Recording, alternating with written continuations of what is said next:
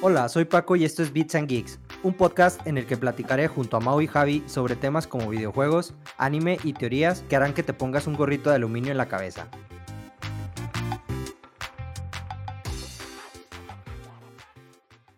Hola, ¿qué tal amigos y amigas? Bienvenidos nuevamente a su podcast favorito, Beats and Geeks. En esta ocasión me acompañan Mauricio y, Javier, mis casi amigos. ¿Qué onda? ¿Cómo están? Anda. Los traemos muy animados, ¿eh? Los traemos muy animados hoy. Sí. Este.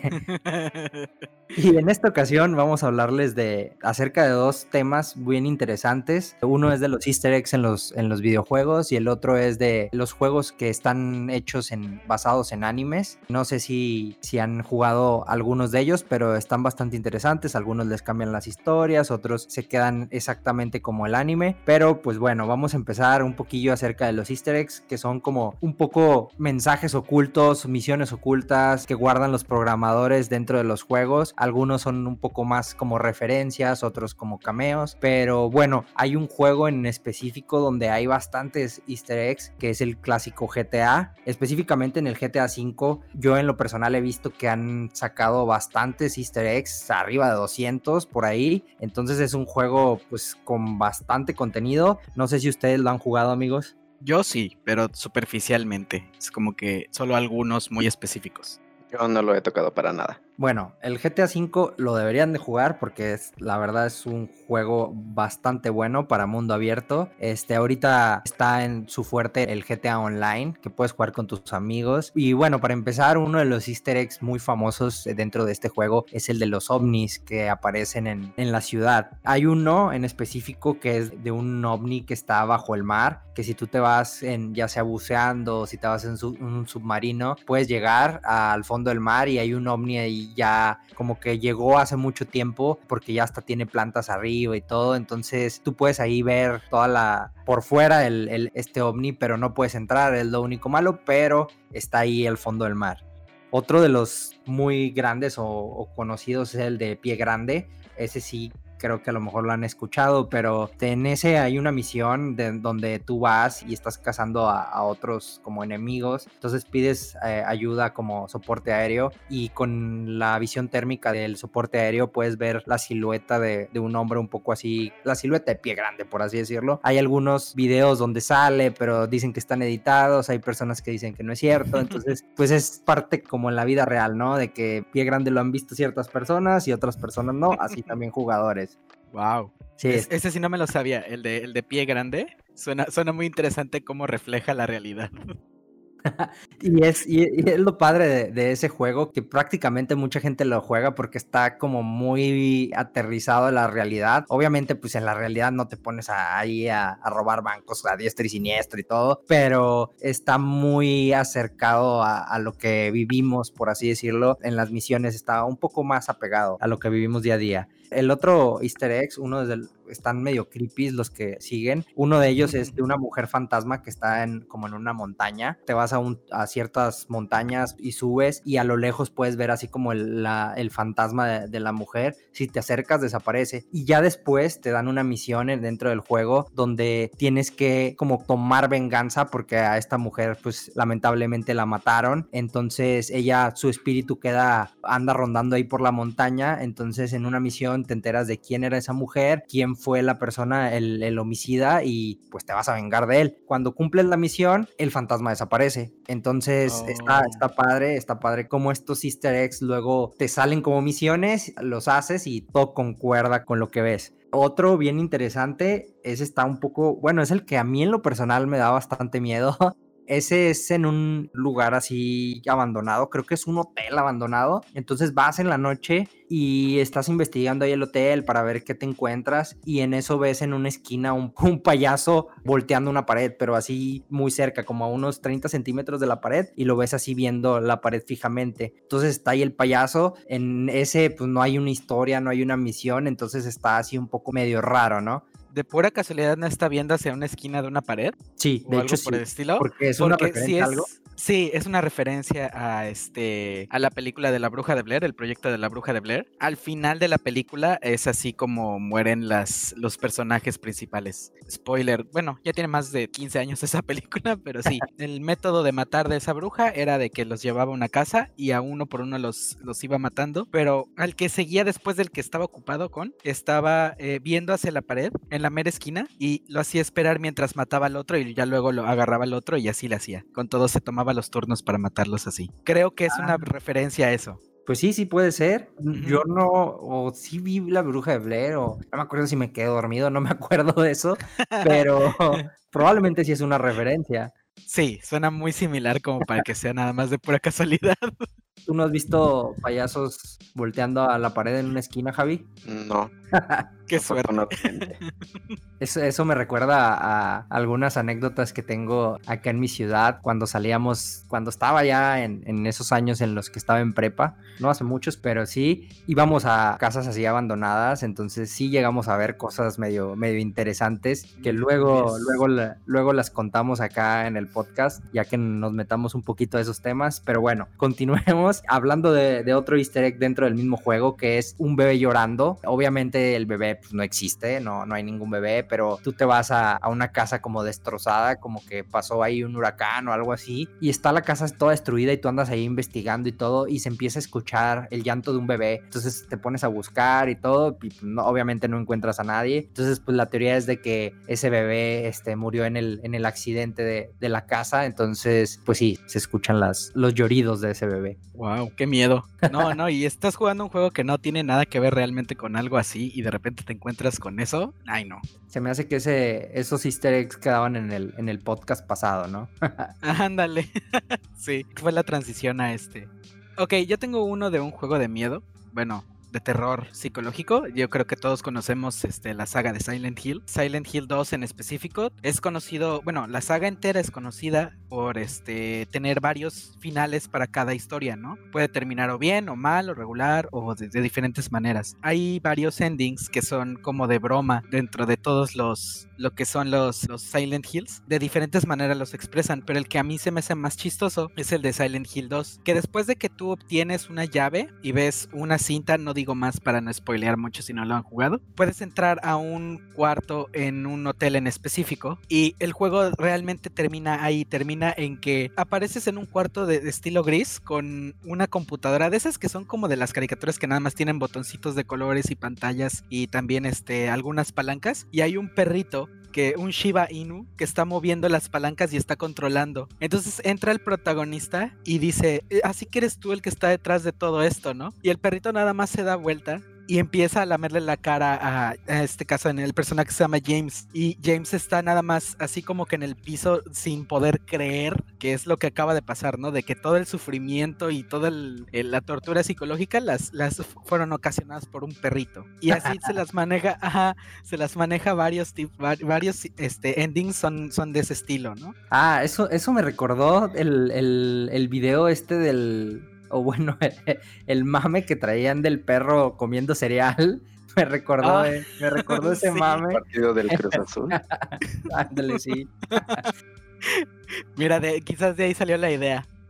igual y sí, igual y sí. Eh. Sí, tengo Ahora otro. Sí, continúa. transición de perrito a, zorrito. Es de que en Bayonetta 2 eh, salieron varios, este, varias skins para Bayonetta, ¿no? De esos, no sé si es, en específico pueden considerarse como easter eggs. Los incluyeron específicamente para el lanzamiento en las consolas de Switch. Pero bueno, están ahí. Hay skins de Samus, de Link, de Peach y de Fox, ¿no? En específico, centrándome en la de Fox, está, en, está padre que en una parte en específico del juego, ya por el final, te dan la oportunidad para llegar a una montaña, tienes que ir en ella en un jet tal cual, ¿no? En la historia normal, en la historia original, tú vas matando, si ustedes saben cómo es Bayonetta, tú estás en contra de, de ángeles, los tienes que ir matando porque tú eres una bruja y básicamente son enemigos mortales, ¿no? Tú los tienes que ir eliminando para tú poder sobrevivir. Entonces, el chiste es de que para llegar a esa montaña tienes que ir en el jet y les vas disparando entre misiles y entre disparos normales para tú poder llegar al objetivo, ¿no? Entre otros jefes que salen ahí. La diferencia es de que cuando tú traes el traje de Fox, en lugar de ser un jet normal, se convierte en un Airwing y empieza a hacer cuando tú esquivas y haces el barrel roll, que es súper popular, y los, los disparos de las armas y de los misiles suenan exactamente como sonaban en el, en el Star Fox de 64. Y me pareció muy, muy chistoso que, que manejaran ese tipo de, de easter egg. En específico sí lo considero, a pesar de que es como relacionado a un DLC, porque no es en, en el mero inicio del juego, ¿no? O sea, puedes tener tú la skin y decir, ah, ok, va, ¿no? Y pues juegas todo el juego con tu skin, pero es hasta el final del juego que te salen con la sorpresa de que el avión en específico se convierte en otra cosa de adecuando, ¿no? Entre otras que están relacionadas con los con las skins otra es que si tú escaneas amigos de Smash en específico cuando estás jugando Bayonetta, salen ciertas cartas que hacen referencia a esos juegos de manera indirecta, ¿no? Por ejemplo, de hecho hay una en específico que me gustó mucho. Hay un personaje que se llama Rodan, que sale, pero como Assist Trophy, si mal no recuerdo, en Smash. Es un eh, hombre así como afroamericano y él es un personaje muy fuerte en la historia de Bayonetta. Y en cuando tú escaneas un amigo, de Smash hacia allá, te llega una carta de él que te está reclamando básicamente que porque que te llegó algo de ese juego, unos trofeos y unos y, y demás este, reconocimientos, y te dice que para la próxima vez también te lo lleves a él para que también él se eche ahí unos tiros con varios jugadores, que porque ya se está quedando un poquito oxidado de las peleas, ¿no? Y eh, hay varios easter eggs así muy pequeñitos dentro del juego. Uno de ellos es de que en el en, dentro del Bayonetta 1 hay varias referencias a ciertos personajes de Sega, ¿no? Por ejemplo, en, en el cementerio en el que inicias en el Bayonetta 1, sale una, una lápida que hace una referencia a Eggman the Destroyer, que es literalmente te están mencionando al Dr. Robotnik de la saga de Sonic. También hay, hay varias referencias sobre algunos personajes que consiguen, por ejemplo, hay uno en específico que consigue un avión para tú poder moverte en el mundo de Bayonetta, que dice que ese avión se lo dio un personaje que se llama Alex the Kid. No sé si sepan ustedes, pero antes de que eh, Sonic fuera la, mascota primordial y la más acá de Sega, existía un personaje que se llamaba Alex Kidd, que tenía su propia saga de videojuegos dentro de Sega y era el que tenían como contemplado para ser el flagship, el personaje, el, Mario de Sega, ¿no? Hasta que llegó Sonic y le decidieron meter todo su, su empeño al desarrollo de ese personaje, ¿no? Desafortunadamente Alex Kidd ya no existe, ahí luego les compartimos en Twitter y en Instagram una foto del personaje porque la verdad se parece mucho a Goku. Bueno, a mí me pareció muy similar y está, y está chistoso que hagan esas referencias a personajes, incluso que, o sea, tú podrías haberlo pasado desapercibido si no te dicen, si, o si no conoces a ese personaje, ¿no? Está, sí, me acuerdo de, de, Alex Kidd. Me acuerdo, o sea, más o menos vagamente que era un monito así como con el pelillo café, ¿no? Que parecía como entre changuito y estaba orejón, ¿no? Estaba, curioso. Pero lo, lo, lo, chido de esto es que la verdad se agradece, por ejemplo, el, el easter egg ese de, de Star Fox la verdad se agradece bastante esos detalles que, que se avientan los desarrolladores, porque tú estás, pues, obviamente hypeado porque ya te vas a acabar el juego y todo, y que al final salgan con, con algún detalle de esos, se agradece bastante, la verdad. Sí, también hay otros más este, de Mario, por ejemplo. Cada vez que tú haces ataques especiales con bayoneta, en el original hacías con su cabello ataques que sacaban las extremidades de una demonio que tenía contrato con bayoneta que se llamaba se llama Madame Butterfly. Pero cuando tú te equipas al costume de Peach, en lugar de salir los brazos y piernas de Madame Butterfly, salen los puños y piernas de Bowser. Entonces está padre que agreguen esos detalles que se vayan más allá de solo que sea un cambio estético, ¿no? La verdad sí, sí está, sí está muy chido ese tipo de, contenido, que va más allá no solo de, una mención o, de algo visual así como tal, sino que involucran como parte pues música, o sea que ya es todo muy completo, pues está chido eso. Y pues no sé si Javi tenga algunos easter egg que nos quiera compartir. Hay uno en específico que me gusta mucho, que obviamente no me di cuenta hasta muchos años después, Bungie es el, desarrollador que, hace Destiny y anteriormente hizo Halo del primero al 3 y después ODST y al final Reach. Con eso terminó Bungie desarrollando Halo. Pero en Halo 3 ODST hay un easter egg en específico en algún lugar de donde se desarrolla el juego que es Nueva Bombasa. Hay un cartel que dice Destiny Awaits y en ese entonces pues nadie se podía dar cuenta, pero hasta que anunciaron Destiny se dieron cuenta que, que era justo como anunciando ese juego, mucho antes de que terminaran desarrollando los juegos para Halo. Ah, Y Es- es- bueno, no sé ese si es el sepan, pero, ¿no? pero Bungie hizo Destiny junto con Activision. Oh. ah, ya, ya, ya. Era su, su forma de foreshadowing de que iban a sacar un juego nuevo. Pero Sí. dices tú que es en el ODST, ¿verdad? Sí, que fue antes de Reach. Uh, pero pues sí fue hace como que muchísimo tiempo. Lue- muchísimo luego tiempo aplican, antes, ¿no? luego aplican los desarrolladores de que traen alguna idea y luego la van metiendo poco a poco y ya, pues si el proyecto pega, pues está chido, ¿no? Eh, La referencia o el easter egg, pues sí queda como padre porque pues fue hace muchos años y no sé, está, está chido, la neta. Sí. Sí, son cinco años de diferencia. Halo 3 Sí. ODST salió en 2009 y Destiny en 2014. sí, y en general, antes. Bungie se caracterizaba mucho por, por meter diferente clase, diferentes clases de easter eggs en, en los Halos, por ejemplo. Que Sí. muchos no son como, o sea, como que simplemente están y ya, bien si los encuentras, no es algo que cambie, que cambie el juego o la experiencia. Pero, por ejemplo, hay otro que, otro videojuego que es de los que más juego últimamente, que es Call of Duty Modern Warfare. Y justo en, en los mapas de multijugador, por ejemplo, ahorita en el, creo que era en el Advanced Warfare, en Nuketown, habían como unos maniquíes y tú les disparabas, pero después de cierto tiempo, o cuando terminabas de, de dispararle a todos, esos maniquíes te seguían mientras no los veías. Entonces, si tú, tú podías ir caminando y de repente te aparecía en la pantalla que te estaban infligiendo daño y volteabas y ya estaban los maniquíes atrás de ti, pero no se movían. Solo se movían cuando no los veías. Oh, esa no me la sabía, fíjate. Qué miedo. Sí, y ahorita en el Battle Royale justo de, de Modern Warfare y ahorita Black Ops, cada, cada temporada del Battle Pass van metiendo easter eggs nuevos, que son algunos muy elaborados, pero sí te brindan cierta satisfacción cuando los desbloqueas porque te dan skins de armas o te dan otras, otras ventajas como un Juggernaut o, o revelarte la posición de, de todos los círculos siguientes en, en la tormenta de gas y, y está, está muy chido. Te iba a decir, excepto el de, excepto el del, de la cabra, ¿no? El de la cabra en, en la- como en una granja, hay un easter egg ahí de que hace ciertas cosas ahí en- dentro de la misma granja y te aparece una cabra, invocas a una cabra y te mueres después, después de que la invocas. Ese Y no te da esto me parece que es en Farmland. Sí, sí, sí, creo que sí es en Farmland. Sí, pero normalmente lo- los easter eggs que me gustan a mí son los que en los que tienes que recolectar cosas, ir a determinados lugares y resolver, resolver puzzles.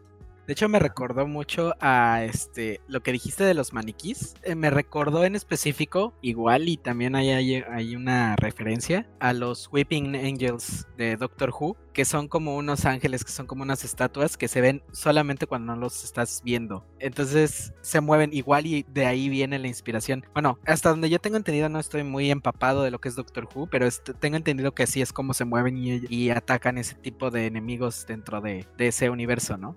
Ah, ok, ok. Igual y sí. Pues casi todo está referenciado a cultura pop o a ciertas series o, películas. De hecho, hablando de eso, los easter egg que, traigo aparte son los de, los de Avengers The Game, un juego que salió hace poquito para, para Square Enix. En ese juego, pues... Como bien saben, Marvel se avienta en sus películas referencias de, muchas cosas y se avienta cameos también. Entonces, pues el juego como tal está lleno de esto, está lleno de cameos, está lleno de como easter eggs, que entre ellos están, pues desde que vas con, con el personaje este que es Kamala, te vas a, buscar un disco duro y entras como un, a una base antigua de los Avengers y en ella, pues si te pones ahí a mover cajas y todo, te topas con la guitarra que le regaló Pepper Potts a Tony Stark o te topas con el escudo de, el primer escudo del Capitán América, te topas con un tarro de Thor, entonces, pues sí, está lleno, está lleno de, de muchos easter eggs padres. Eh, en la,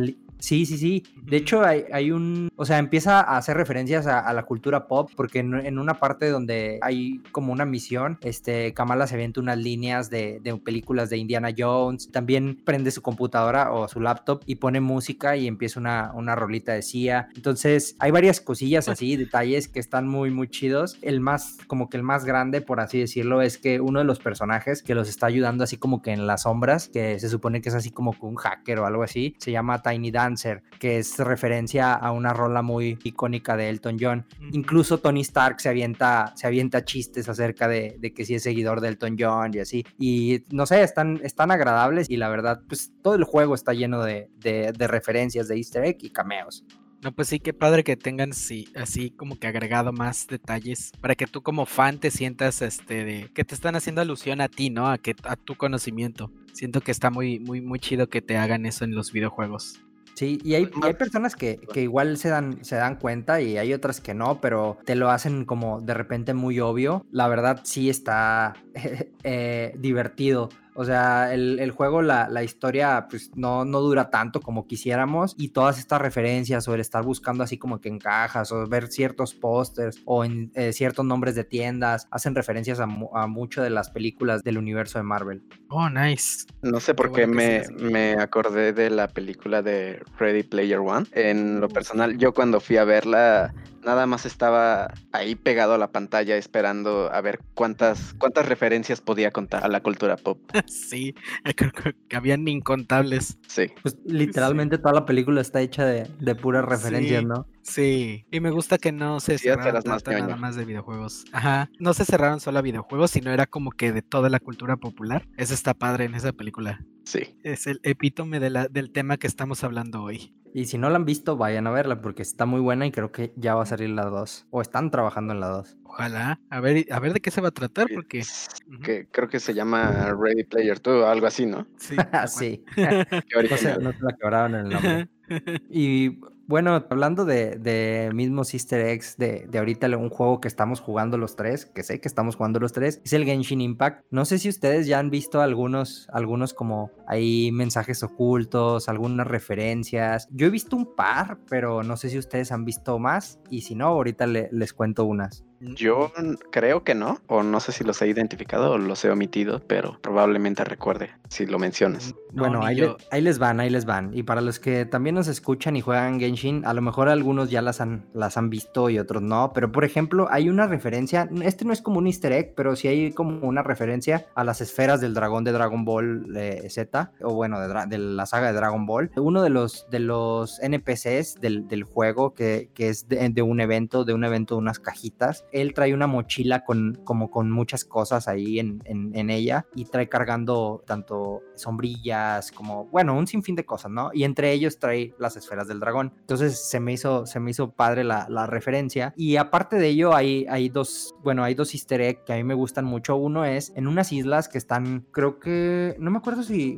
al sur no, no me acuerdo exactamente dónde, pero están las islas y en ellas, en la punta de una isla, de, una isla, perdón, en la punta de, una, de un risco de, estas islas hay una espada enterrada así como en, en, la punta del risco y hace alusión a la espada en la ah. piedra. Entonces está chido porque cuando llegas, Genshin Impact es mucho de, de, estar explorando y de escalar. Entonces, por lo general, escalas montañas y te topas a lo mejor un cofrecito o, dos o algo así con, con, recompensas sencillas, pero al subir a esta ves la, la, espada así enterrada y por lo general cuando los monstruos te tiran items o, o equipo, pues la espada nada más se ve así como que toda tirada, ¿no? Y en esta no, puedes agarrarla si quieres. Y al lado de ella hay un cofre, obviamente, en el que te dan buenas recompensas. Y al llegar escalando, pues es como que se, siente satisfactorio que te encuentres una espada y que haga referencia a una película o a un libro, pues muy famoso, ¿no? Hay otra referencia que esta es un poco más como si tienes que hacer varias cosas, que en ella hay en, un nuevo contenido que salió el, mes pasado, bueno, hace dos meses, que se llama Espina Dragón, en donde es una montaña de, donde está nevada y donde haces diferentes misiones. Hay unas botellas que están con un mensaje adentro a las orillas de las playas de esta montaña o de esta zona más bien. En ellas, si, las, si te pones a leerlas, son mensajes que le estaba mandando una persona de una región que va a salir próximamente en, en en Genshin Impact que se llama Inazuma, que es la región donde está el, el dios del trueno o del dios eléctrico. Entonces los mensajes hablan como que tenían una conversación una persona de, de este lado, de, esta región, con otra persona de Inazuma. En ellas te hablan de que está por enfrentarse una guerra o que tienen miedo de una guerra porque están bajo el mandato de, del arconte, que es así le llaman a los, dioses en, en Genshin, del trueno, ¿no? O de la electricidad. Está padre y hay una teoría, cuando juntas las tres botellas que son solamente tres, te dan gemas, te dan 30 gemas que, que pues están, es la moneda padre del, del, juego. Entonces te dan gemas y tú te pones a leerlas y al final de que lees las tres te dan tus 30 gemitas. Pero hay una teoría basada en la que hay una misión durante toda la historia que llevamos ahorita del juego, donde es la historia de un personaje que muchos utilizan que se llama Shinkyu. Es un personaje que es bueno con la espada y él tiene libros o es muy fanático de la lectura. Entonces uno de, los encargos es llevar un libro de un lado a otro, algo así, no me acuerdo porque ya la hice hace, hace ya tiempo. Y en uno, y si te pones a leer el libro,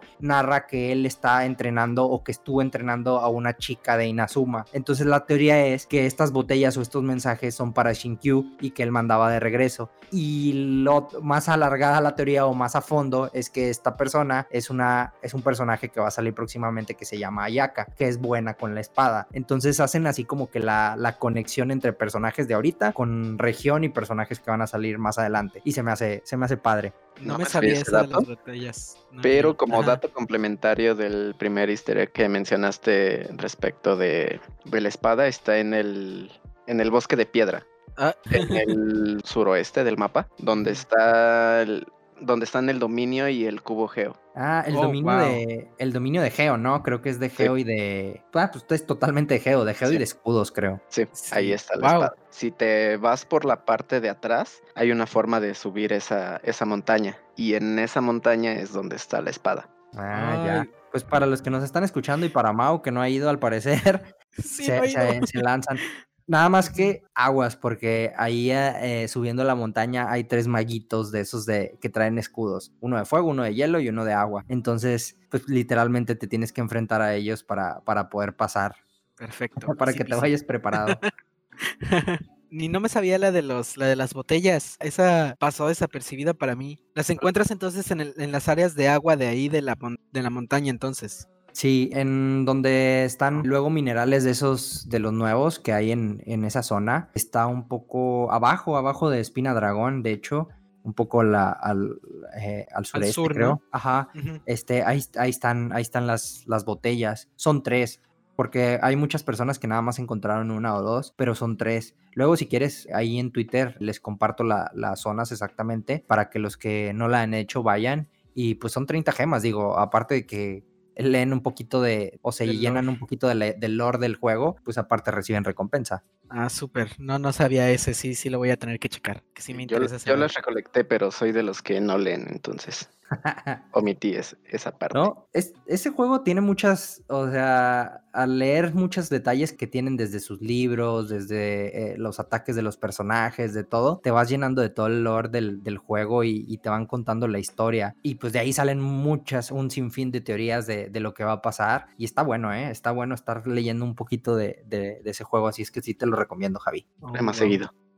Y bueno, hablando de, de más easter eggs, amigos, también un juego que me aventé hace poquito fue el de Dragon Ball Z Kakarot, que como fan de, de la saga de Dragon Ball, pues sí es un juego que la verdad los que les gusta esta saga lo tienen que jugar porque está lleno de referencias increíblemente, no saben cuántas y cameos peor. Salen personajes desde la saga de Dragon Ball, sale Tao Pai Pai, salen personajes que iban al torneo de las artes marciales, salen un sinfín de personajes, la verdad. Entonces sí se lo recomiendo. Y dentro de este juego hay varios easter eggs eh, muy interesantes. Hay varios cameos que no se, son considerados como easter eggs, pero igual están padres de ver, ¿no? De ver estos personajes. Te dan en, la nostalgia. Pero uno de los easter eggs es cuando, no sé si es exactamente eso o es ahí un algo medio extraño, pero cuando controlas a Gohan que te está entrenando Picoro en la época en donde te entrena cuando estás como medio adolescente, te vas al, a Kame House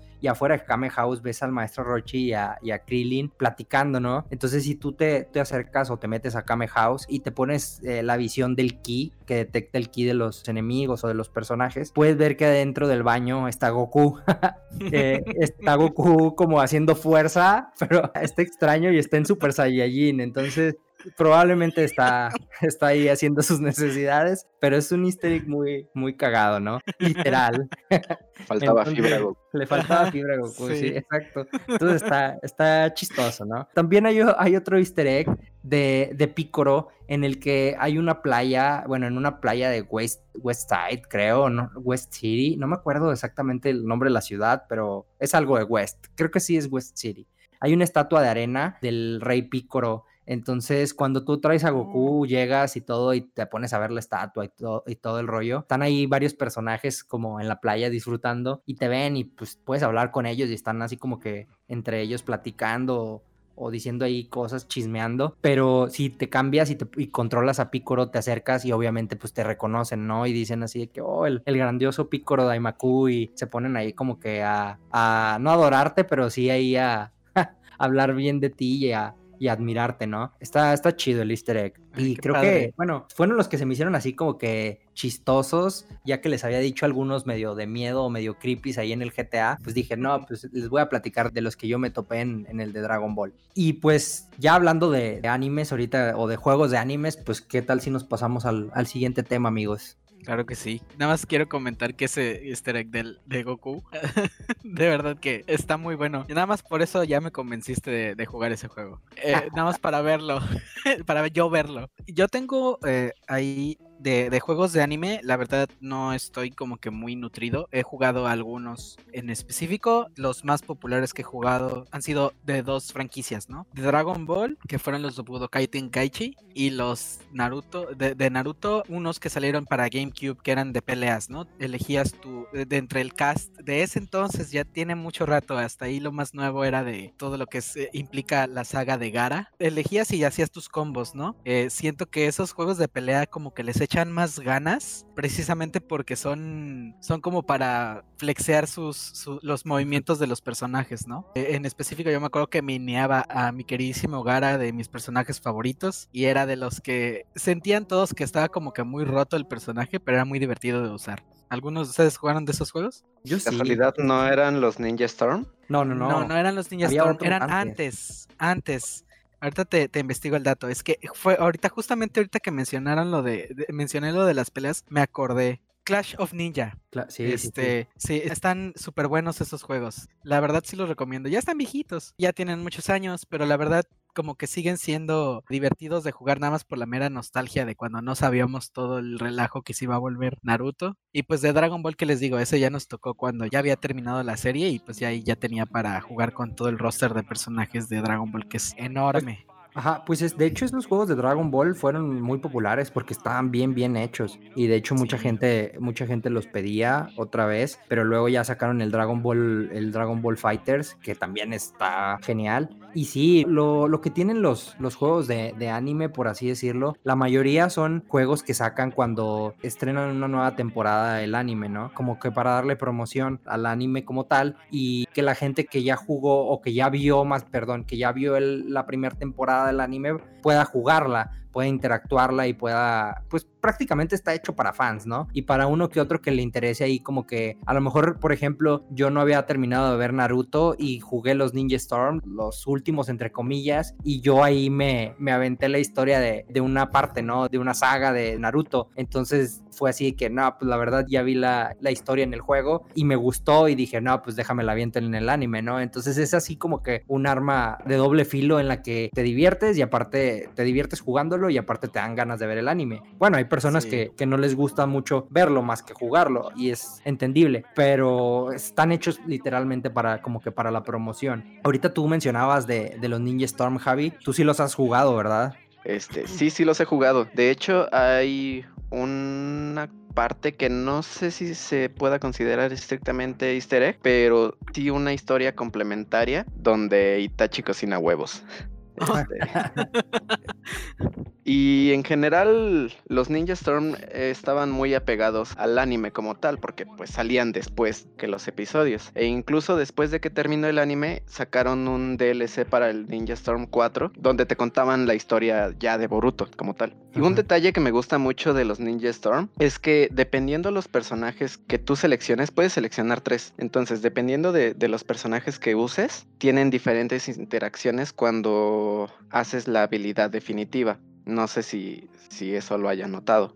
Por ejemplo, si usas a puros Hokages, tienen un combo específico ellos. O si seleccionas al equipo 7, o si manejas también a, por ejemplo, a Naruto con Minato, tienen diálogos entre ellos y hacen Ah, un ¿dentro del combo especial. Sí. Ah, oh, nice. Yo sí los he jugado. A mí el que me gusta del combo ese es el de los Akatsuki, que si eliges a tres de ellos, en el combo especial o en el definitivo, salen todos, ¿no? Salen todos ahí pegando. Está chido ese. También sí funciona con sabía. los Hokages y con cada equipo. ¿Ves que estaban los, los equipos de tres? Si seleccionabas al equipo de, de Rock Lee, al de Hinata, por ejemplo, tenían sus propios combos. Ah, Y ya. de hecho, Hinata me parece que tiene uno con su hermana y con su papá. O no, no, con su hermana y con Neji. Sí, ellos tenían un combo especial. Ah, ok, Oh. ok.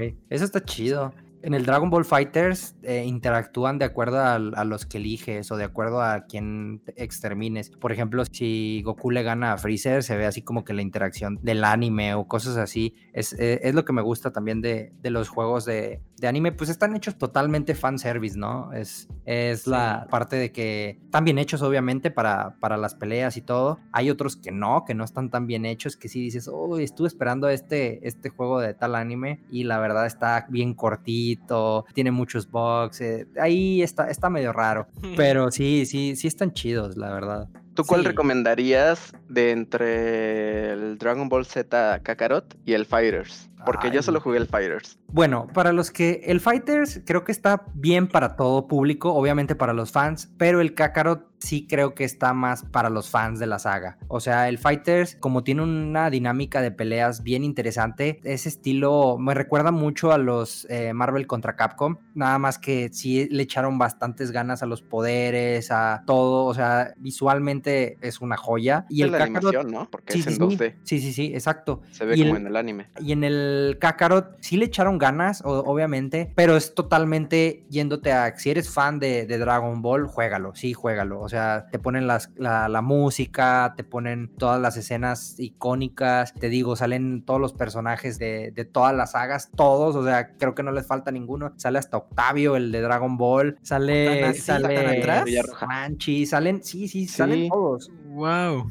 Sale Pilaf. Bueno, Pilaf también sale en Dragon Ball, incluso Super, pero salen todos. O sea, todos los personajes los puedes ver. Y está padre porque tú, o sea, eh, no nada más controlas a Goku, también les digo, como ahorita les comentaba, también controlas a Gohan, Gohan pequeño, Gohan en el Gran Saiyaman, manejas a Piccolo, o sea, y todos tienen sus habilidades o, o cómo poder aumentarlas. Puedes cocinar, puedes pescar, o sea, es un mundo abierto de Dragon Ball, entonces tiene todo lo del anime. Eh, de los de Dragon Ball, bueno, no he jugado más que los de pelea. Suena bien interesante el que dices tú. Y ahorita que, que dijiste lo de lo que incluye todos los personajes, me acordé de otro que jugué. Este es para Game Boy Advance. De hecho, lo puedes conseguir así súper fácil para jugarlo incluso en tu celular. Se llama, es uno de Shaman King. Yo soy muy fan de Shaman King y me aventé, dije, a ver, ¿qué tengo que perder? Porque pues también tengo esa experiencia de lo que dijiste hace ratito de que luego los juegos no son tan buenos. Pero salí gratamente agradecido de, de esa experiencia. Se llama Master of Spirits. El juego es como que dentro de la continuidad de Shaman King, pero es una historia alterna. De hecho, hay dos. Es Master of Spirits 1 y el 2, tal cual. El 2 en específico ya está centrado más en lo que es la historia del anime en específico, no del manga. El primero es como que varía un poquito, es- van más o menos de lo mismo en mecánicas, es un Metroidvania. Lo padre de ese juego es que los personajes del anime son hasta cierto punto los jefes del juego. No es porque ellos sean malos, sino porque ellos están tratando de probarte dentro de tu mismo trayecto, ¿no? Hay un malo en específico que es un Shaman King anterior que,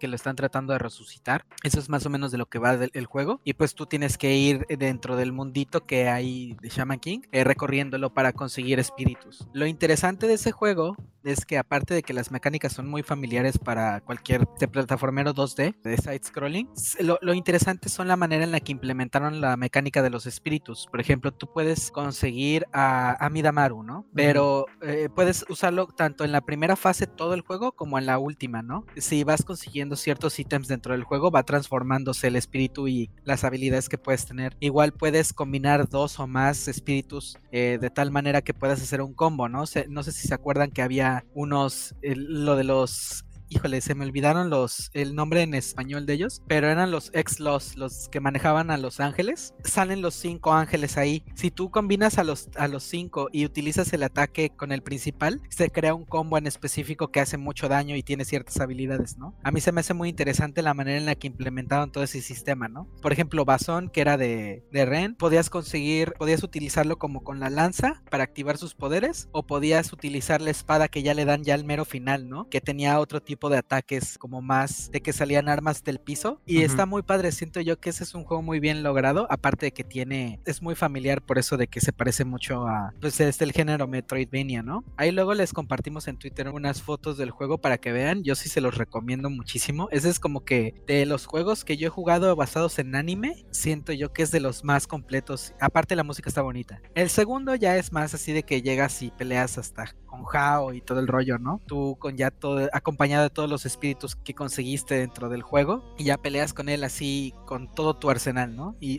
se pone muy interesante, se pone muy interesante el juego. Eh, yo sí se lo recomiendo. Y el juego va más allá del anime, ya ves que el anime lo acaba. Bueno, más bien está pegado más al anime o está pegado más al manga está más apegado al anime. Ah, sí, porque la pelea de Hao es hasta cierto punto, entre comillas, similar a lo que sucede en el anime. En el anime, perdón. Lo que es del manga, yo creo que todavía no lo quieren spoilear. O bueno, no querían irse para allá porque pues es una continuidad diferente al que eh, a, lo que pudiera ser lo más atractivo, ¿no? Porque, por ejemplo, yo descubrí el. Bueno, creo que todos descubrimos a Shaman King más que nada por el anime anterior. Que por cierto, en este año sale el siguiente. ¡Yuhu!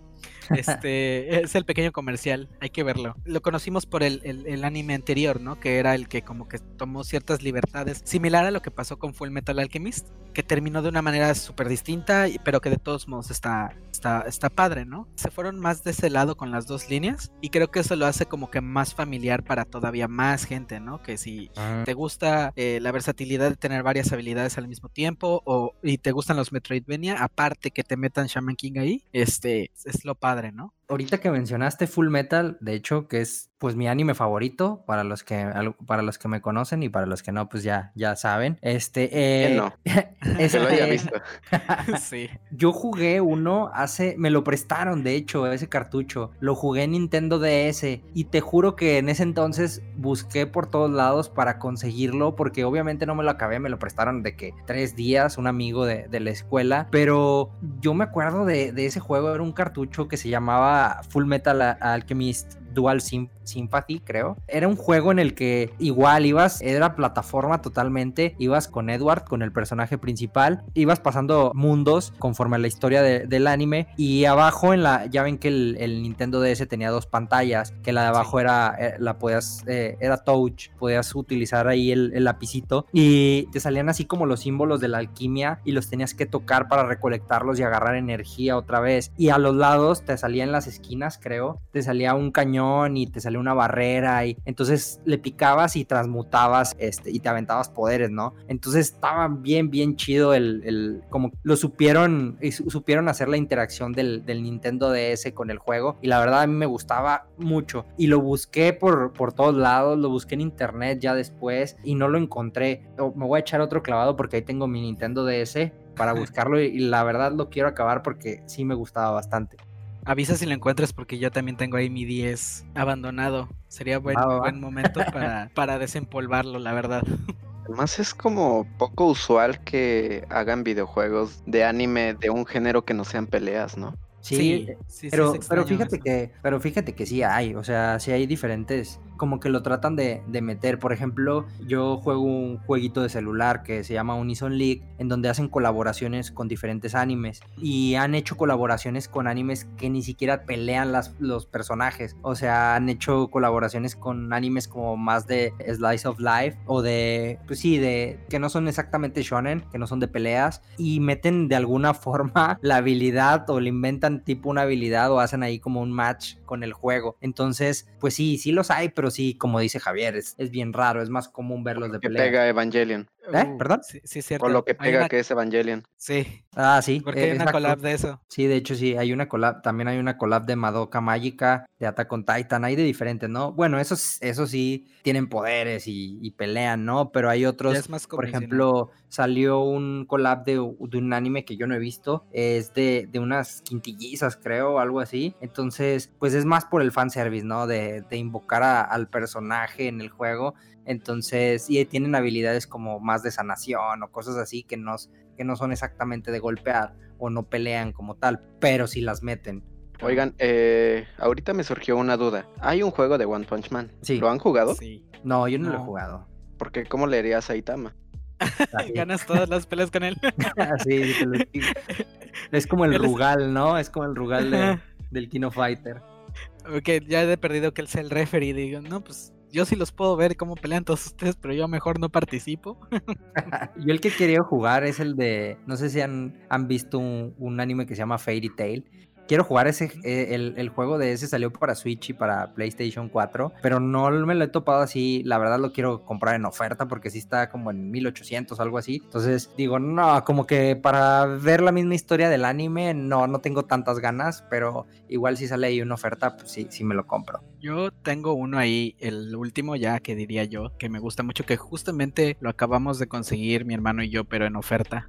es el, yo soy muy fan del, de Yu-Gi-Oh, de todo lo que implica el juego. Salió uno, bueno, salió ya hace un rato, una primera versión, luego una segunda actualizada, que es el de Legacy of the Duelist. Eh, yo se los recomendaría muchísimo, muchísimo, muchísimo, porque el juego va de que, pues, tú juegas el juego de cartas normal, ¿no? Y tienes acceso a más de 10.000 cartas, ¿no? De, con las estrategias actuales y todo el rollo, ¿no? En específico este me gustó mucho el... Se llama Link Evolution, porque ya viene actualizado hasta la última revisión de este, del año pasado, y viene con, viene con las reglas actuales del juego, y te viene con todos los métodos, ¿no? Pero no nada más es jugar así de que tú eliges contra quién quieres pelear y peleas. No, eh, por ejemplo, el, juego viene dividido en cinco partes, en, de las cinco series diferentes que mí, seis, perdón, seis series diferentes, perdón, se me fue ahí, es que ya llaman varios spin-offs, y tú puedes recorrer la historia y pelear o con el deck que te dan a ti de la historia que tenía el personaje en ese momento de la, de, la serie o tu armar uno y pasar toda la serie, ¿no? Entonces, este, está muy interesante porque puedes, eh, conforme vas avanzando en la historia, no es necesario que te sepas todas las los métodos de invocación. En el juego te los enseñan en el primer momento en el que entras. Entonces, te ayuda tú a practicar y a familiarizarte con todo, ¿no? Hasta ahorita, pues ya lo último es los links. Yo no he llegado hasta allá. Yo nada más me sé hasta los, hasta los péndulos eh, sí quiero jugar de lo demás, pero primero quiero pasar todos los demás para recordar de qué, en qué consistía, ¿no?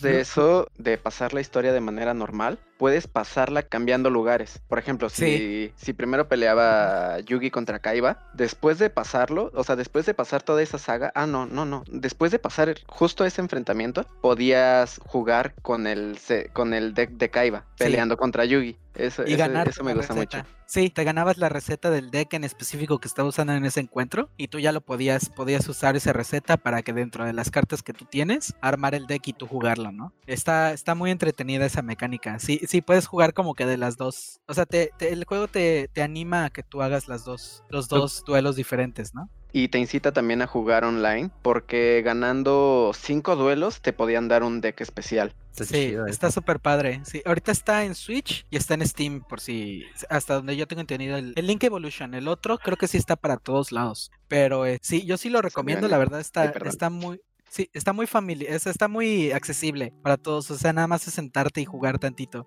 Y la historia es así como que tú, o sea, creo que el juego está consciente de que tú eres una persona que está jugando el juego y es un robotcito que te va narrando lo que va pasando y ya luego te metes a lo que es la historia. Está padre, está padre cómo funciona. A mí en esos juegos, yo sí he jugado varios de Yugi y sí hay unos chidos, pero hay otros que están bien horribles. Y ese que dices suena bastante bien. Nada más lo único que a mí me gustaría agregarle a, un tipo de juego así es que le metan un poquito ahí de, de, que a lo mejor manejes a un personaje y te andes así. No te digo que mundo abierto, porque pues no, pero que te andes ahí en la ciudad de perdido. O sea, que le, que le meta ahí como un poquito de, de variedad. La neta estaría chido. Y pues hablando así en general, creo que los juegos de anime cada vez han ido creciendo. De hecho, Sony recientemente estos últimos años ha invertido millones en juegos de anime porque se venden bastante bien. O sea, a pesar de que las personas ya vieron el anime, ya leyeron el manga, pues les gusta interactuar con sus personajes favoritos. Entonces, Además tiene la ventaja del mercado, ¿no? Pues son japoneses. Sí, sí, sí. Exacto, exacto. Entonces, creo que es un es un buen género de, juegos, por así decirlo, por así, o por así llamarlo. Entonces, pues creo que ya sería todo, ¿no, amigos? Por el episodio de hoy. Los temas, sí. Oh, que pues. No, no, no. temas este, tenemos. De, este en específico. Ahorita no me acuerdo de otros que me hayan marcado más que esos dos juegos de los que hablamos. Y los easter eggs aparte también. Y bueno amigos, creo que es todo por el día de hoy. ¿Quieren que streamemos alguno de los juegos que hablamos que les haya llamado la atención? Nos pueden poner ahí en Twitter qué juego les gustaría y ahí nos echamos el cotorreo en Twitch o en Facebook. Y pues les pasamos nuestras redes sociales que nos pueden encontrar como Bits and Geeks MX en Twitter, Facebook, también en, en Spotify en Instagram. Nos pueden encontrar también en Apple Podcast y en Amazon Music. Ahí dejen su review en Apple Podcast, perdón. Y también nuestras redes sociales. No sé si quieren compartirlas, Mau y Javi. Eh, a mí me pueden encontrar como Maulotic con doble C al final en Twitter. Yo estoy como Picasso P en todos lados, excepto Reddit. Y a mí me pueden encontrar como Dextlas. Eh, estoy ahí en Twitter prácticamente. Tengo Facebook, pero casi no le hago caso. Pero ahí en, en Twitter estoy como Dextlas y también en Twitch. Y bueno, nos despedimos amigos, que tengan un buen, un buen día y los vemos jugando. Hasta luego, bye. Bye.